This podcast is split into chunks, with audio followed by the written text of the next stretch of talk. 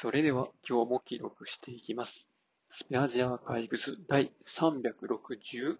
回です。今日は1月1日、時刻は15時ぐらいですね。今日が、今日がというか今回が今年第1回目の録音という年のね、初日の録音という、そういう扱いでおります。で、今朝は、まあ、妻とですね、あの、初詣じゃないや、初日の出を見に行こうということで、まあ、近くの公園まで行ってですね、海から太陽が昇ってくるところを、今か今かと待ちながら、まあ、寒さに耐えていたんですけど、思い返すと、初日の出って今まで見たことがなくて、で、確かにね、カウントダウンしてから初詣行って、そっから家まで夜通し歩いて帰ってくるっていうようなことは何回か友達とやったりはしてたんですけど、なんかもうちょっと正当な楽しみ方としてあるはずの初日の出っていうのはね、なんで思いつかなかったのかな、なんで今までやってなかったのかなと思ったら、まあ、確かに関西に住んでたから、あんまり、朝早く起きて、日の出を、まあ、山から登ってくるのを見るっていうのがね、多分あんまり、太陽の高さが低くなくてありがたみがないからとか、そんなんやったんかもしれないですけど、何なんでしょうね。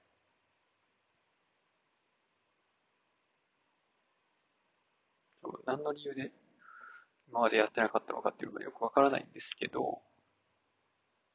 まあそういえばというところで、あと昨日の晩に思い立ってですね、まあせっかく近くに良さそうな公園があるから行ってみようかということで行ってみました。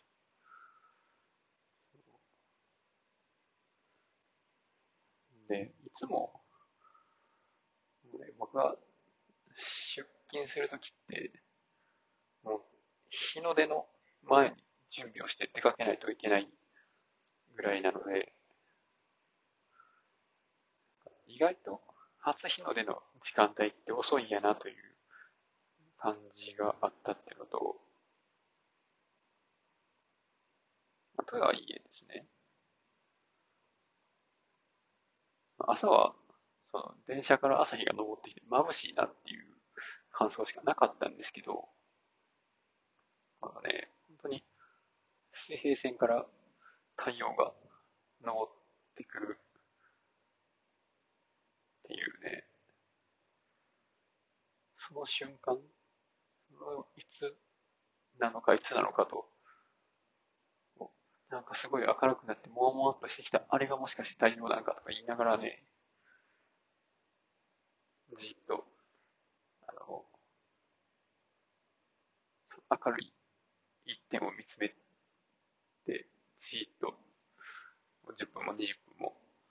観察してるっていう、その時間がすごい貴重な、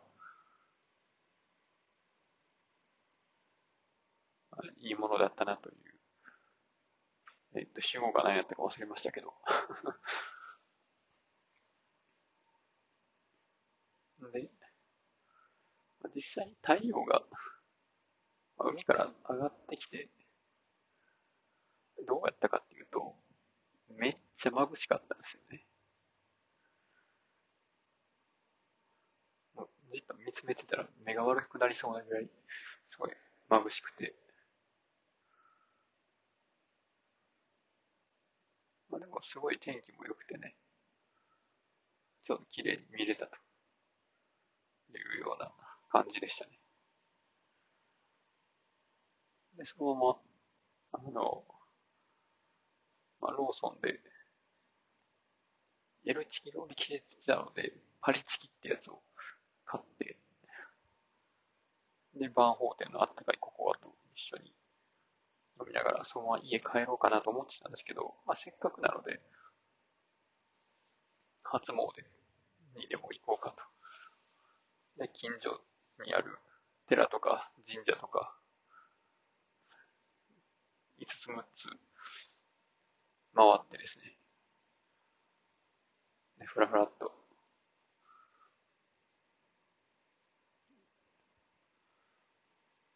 帰ってきたりとかね。っていう、まあ、贅沢な元旦を過ごしました。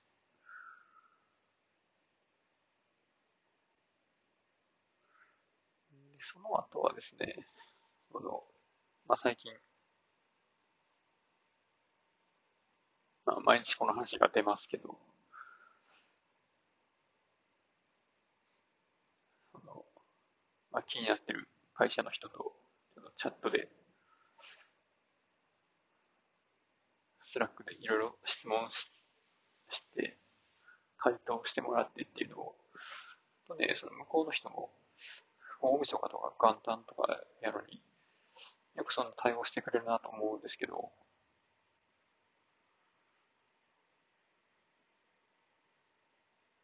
それでやり取りして、あ、じゃあ書類提出しますねって言って、そう。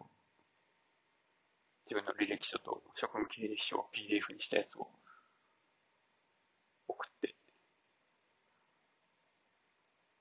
で、まあそれは休み明けに人事に渡しておきますんでっていうところだったので、まあ、この件は一旦一段落というふうになりました。自分としては、まあ、この会社に、まあ、ぜひ、あの、入らせてほしいなっていうところではあるんですけど、そういうチャンスが、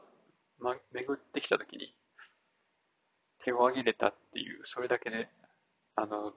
結構、満足しているところがあって、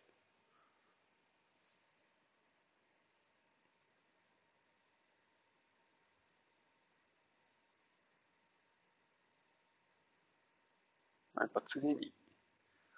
いつでも動けるように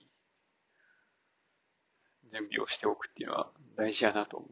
たっていうところと、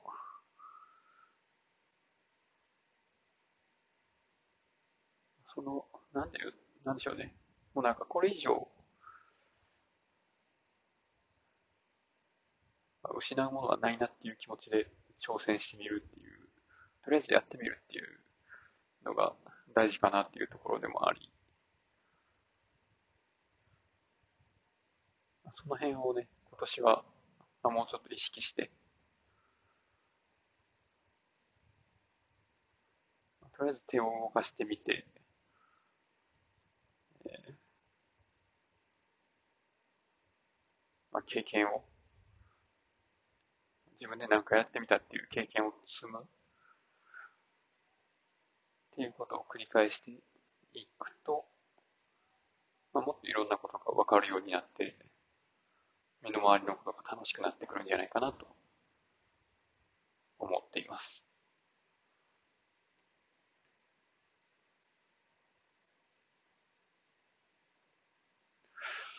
やでもそれにしても、あれですね、まあ、とりあえずやってみるかで始めた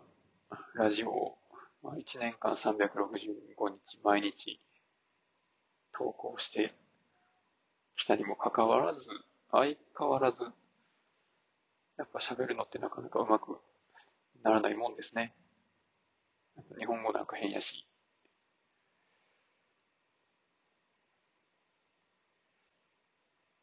中で何言ってたかわからなくなるしっていうところで、まあ、この状態で、えー、まあ、いろいろとものを改善するのが自分は好きでとか、新しいことができるようになるのがいいところですっていうのはなかなかね、なんか、実は実情に合ってないんじゃないかと思うようなこともあったりするんですけど、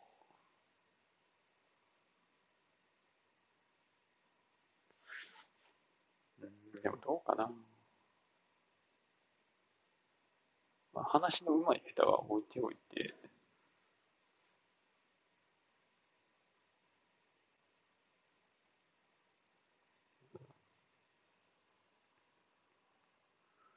1年前と比べて、まあ、なんか手を出せる範囲はとりあえず増えたかなっていうのがありますね。うん。改善はされてないか。改善してるかどうかの。改善に取り組んでいるか、ちゃんと成果を出しているかの話やったのに。うん。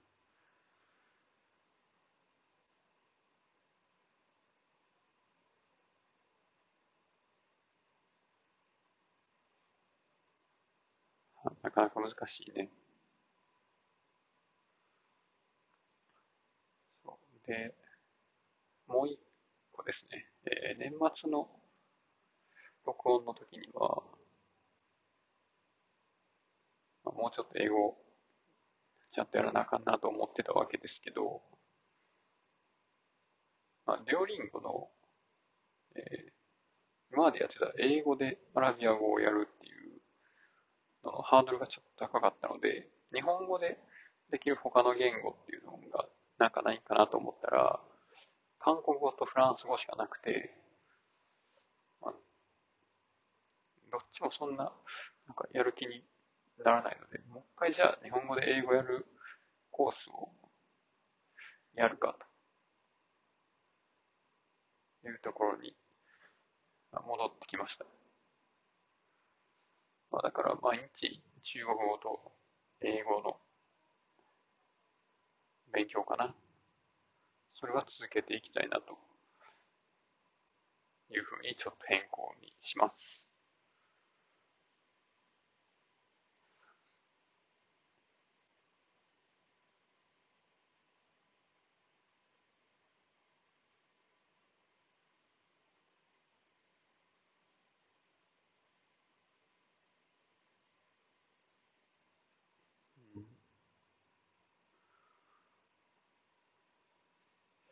まあ、なん、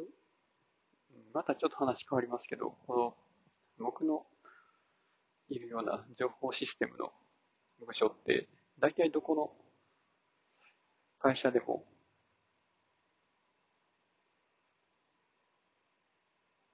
いや、違うな。どこの会社でも、まあ、困ってることは違うし、やってることも違うと思うんですけど、まあ、なんか新しいことを始めたり、今がどうなってるのかっていうのを、まあ、組織の中がどうなってるのかっていうのを把握したり、で、それに基づいて今後じゃあどうしていっ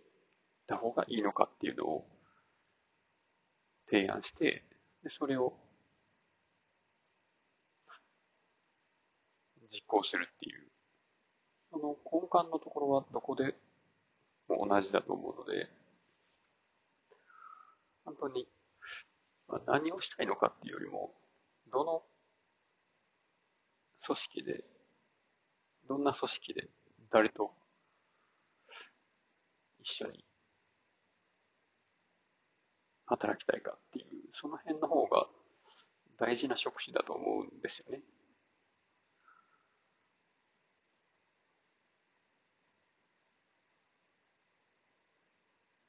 ていうのがあって、まあ、今回ちょっと応募してみたんですけど、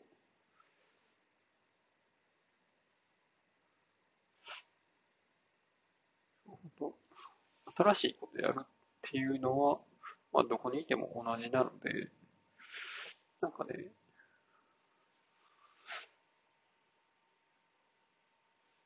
まあ、転職しやすいっていうと、あれですけど、ずっと同じ会社にいるからといって、新しいことをやらなくてもいいとか、うん、なんか勉強しなくていいとか、まあ、そういう職種じゃないんですよね。うん、何が言いたいかっていうと、まあれか。まあどこ行っても新しいことやるし、挑戦は続けていくんだから、働きたいところで働こうっていうことですね。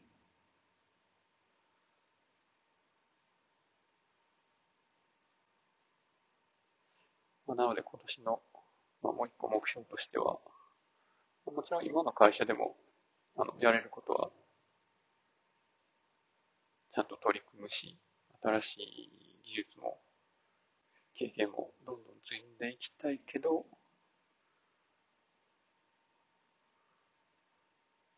まあ、新しい職場も常に探し続けると。まあ、そういう年にしていこうかなと思います。